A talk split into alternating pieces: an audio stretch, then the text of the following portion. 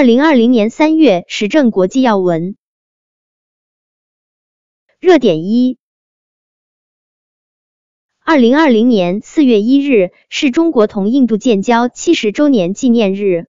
中印作为世界上仅有的人口超过十亿的大国，在新兴市场国家和发展中国家群体性崛起进程中发挥关键作用，将为百年未有之大变局注入强大正能量。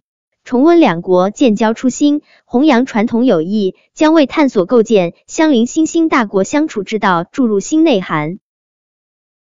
热点二。二零二零年三月二十二日，国际奥委会在官方网站宣布，将加强二零二零年东京奥运会的规划。两千零二十夏季奥运会计划于二零二一年七月在日本东京举行。热点三。应中华人民共和国主席习近平邀请，巴基斯坦伊斯兰共和国总统阿里夫·阿尔维于三月十六日至十七日对中国进行访问。巴基斯坦外交部部长、计划发展和特别任务部部长等高级别官员随行。访问期间，习近平主席同阿尔维总统举行会谈，李克强总理、全国人大常委会委员长栗战书分别会见。